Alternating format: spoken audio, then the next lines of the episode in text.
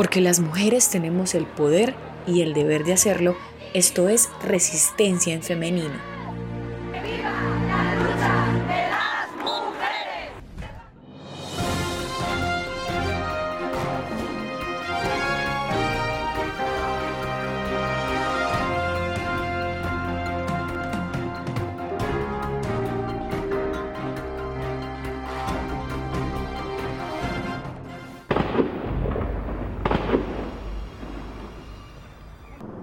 Durante dos días, 16 y 17 de octubre de aquel 2002, las fuerzas militares de Colombia y la Policía Nacional entraron a la Comuna 13 de Medellín. Llegaron hasta el barrio San Javier con el propósito de enfrentar y acabar la delincuencia de la zona 4. La operación dejó 355 personas arrestadas, de las cuales 82 terminaron sindicadas. Operación apoyada por la Fuerza Aérea Colombiana que con un despliegue de 1.500 efectivos, ellos entraron a los barrios Las Independencias, El Salado, 20 de Julio, Nuevos Conquistadores y San Javier Parte Alta.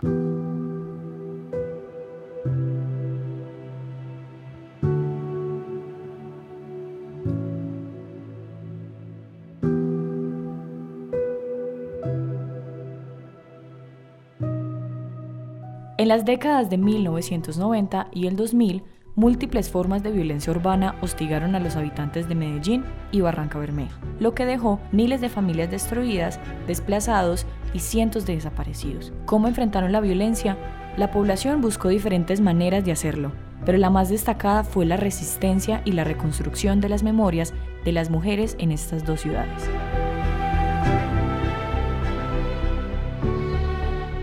Medellín se convirtió en el centro de base de uno de los grupos paramilitares más grandes del país, las AUC. A Barranca Bermeja, pueblo petrolero, entraron el ELN, las FARC, el EPL y en 1990 eran estos grupos los que ejercían el control en buena parte del territorio. Luego, cuando se dio la desmovilización de los grupos paramilitares, llegaron las BACRIM, a las que se les atribuyeron las manifestaciones de violencia en estas dos ciudades.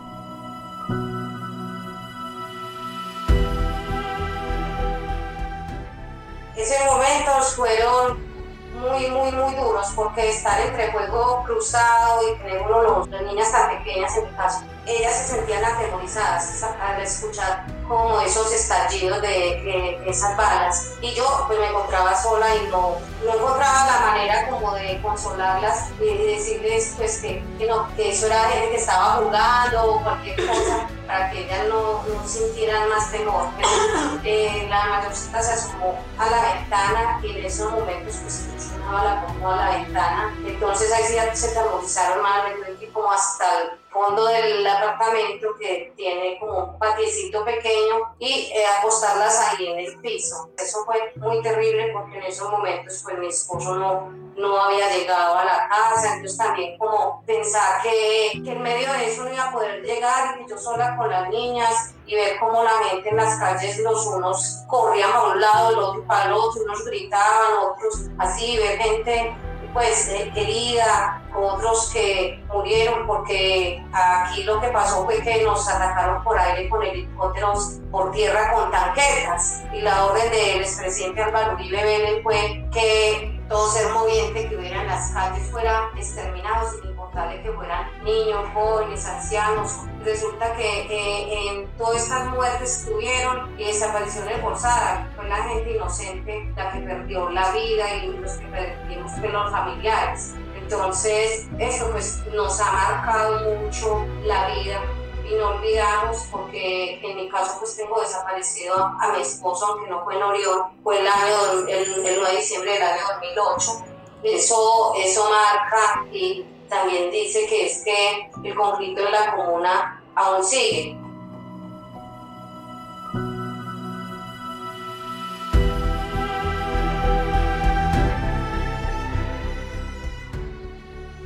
Estos grupos, a través del dominio ejercido sobre las personas, implantaron formas de comportamiento, sanciones y unas formas de violencia con una lógica particular, manifestada en fronteras invisibles, extorsiones, condiciones del comportamiento, violencia intrafamiliar, asesinatos selectivos, señalamientos, llamados de atención, imposición de las formas de vestir, asesinatos, desapariciones y utilización de los cuerpos femeninos como bienes de cambio.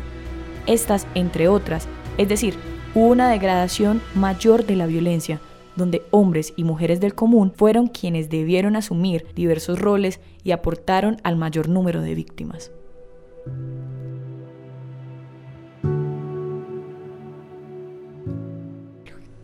Relato de Diana. Hubo momentos que estando en las milicias de la guerrilla, todavía allá nos estaban diciendo, nos van a colaborar, van a meter el pecho ustedes mujeres jóvenes porque vienen los paramilitares y van a matarlos a todos. ¿Saben cuál era el mecanismo? Que nos iban a hacer luchar con la motosierra. Entonces la gente estaba asustada. La primera muerte que a mí me consta es la de Sandra Vélez. A los dos se lo llevaron. Al hombre le dañaron el miembro, se lo dañaron con la motosierra. Y a la mujer, la vagina. Fue horrible para entrar a sacarlos de allá. Fue la primera muerte que hicieron los paramilitares para que nos diera más miedo.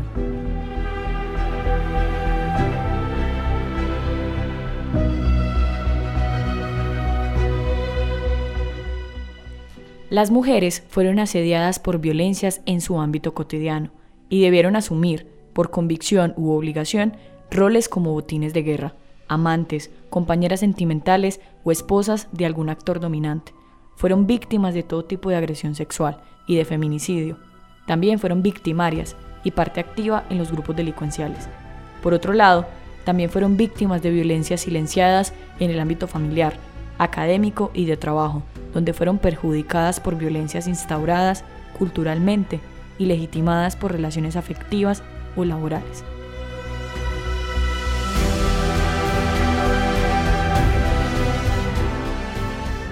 Desde 2001 en la comuna había, eh, se formaban los convites, o sea, donde se hacían los apoyos comunitarios, había recreación para los niños, se, acá eh, donde la Rosa Rosa dictaban talleres de emprendimiento, pero cuando empiezan a suceder ya en el año 2002 estas operaciones militares, había se temía a denunciar, ¿cierto? Entonces, eh, aquí en el convento La Madre Laura, en la Fundación Madre Laura, está ubicada la hermana Rosa Cadavid, y eh, muchas mujeres se dieron cuenta pues que la hermana las escuchaba, sentía que descargaban un poco como esas emociones. Y así sucesivamente pues se fueron juntando varias mujeres y luego pues llega la Corporación Jurídica Libertad para encargarse de hacer esas denuncias de las personas que les daba temor denunciar ante la fiscalía,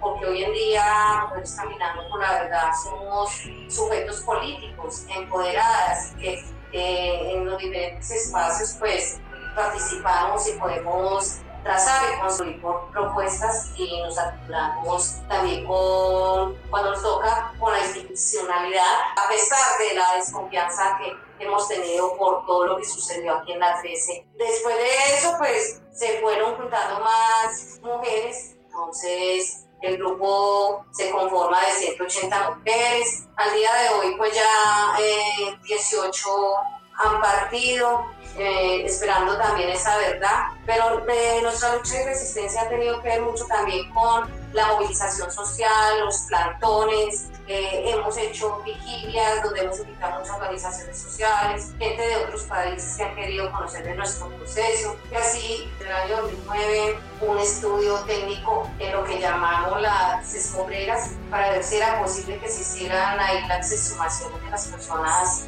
desaparecidas. Ahí nosotros siempre hemos dicho que hay más de 400 cuerpos sepultados, no hemos sido escuchadas.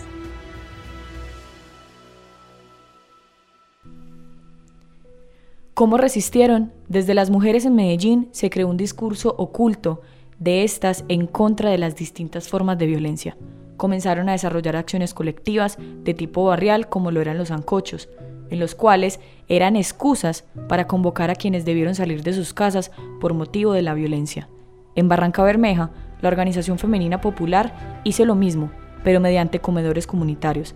También realizaron grandes movilizaciones en contra de la violencia realizaron actos culturales liderados por colectivos artísticos para alejar a los niños y jóvenes de la violencia e implementaron acciones para recuperar la memoria de los hechos violentos y a partir de ahí lograr justicia y, si se quiere, el tratamiento político necesario que lleve a los momentos de reparación y reconciliación.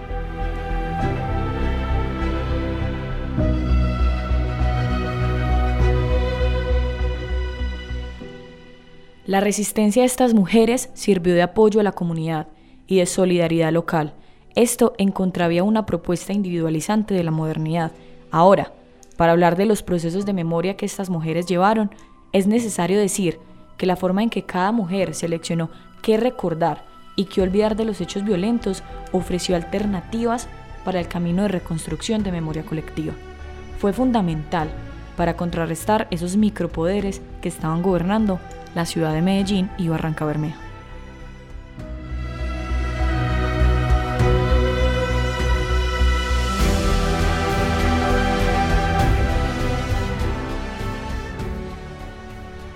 En esas construcciones de resistencia y memoria, mujeres de la Comuna 13 se constituyeron en un grupo para recibir apoyo psicosocial ante la pérdida de un ser querido o porque fueron amenazadas o violentadas sexualmente por actores del conflicto. Es así como deciden crear Mujeres Sembradoras de Esperanza, el colectivo que posteriormente se conocería como Mujeres Caminando por la Verdad. En Barranca, la organización femenina popular, además de calmar el hambre y servir de refugio a muchas familias, continuamente retaron las normas impuestas por estos actores armados, realizando vigilias nocturnas en horarios de circulación prohibida por los grupos paramilitares, o denunciando continuamente ante organismos locales, nacionales e internacionales los hechos de violación a los derechos humanos, por los que recibieron constantes amenazas a sus vidas. Estas mujeres son una muestra más de cómo resistir en ambientes conflictivos que requieren más que nunca de nosotras, y eso sí, eso todo lo logramos juntas.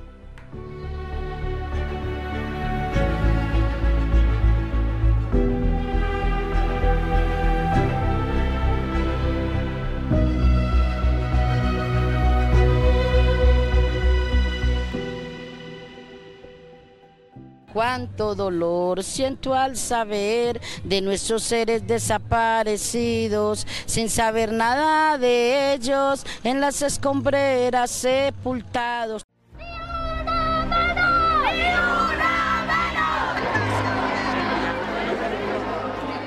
Porque las mujeres tenemos el poder y el deber de hacerlo, esto es resistencia en femenino.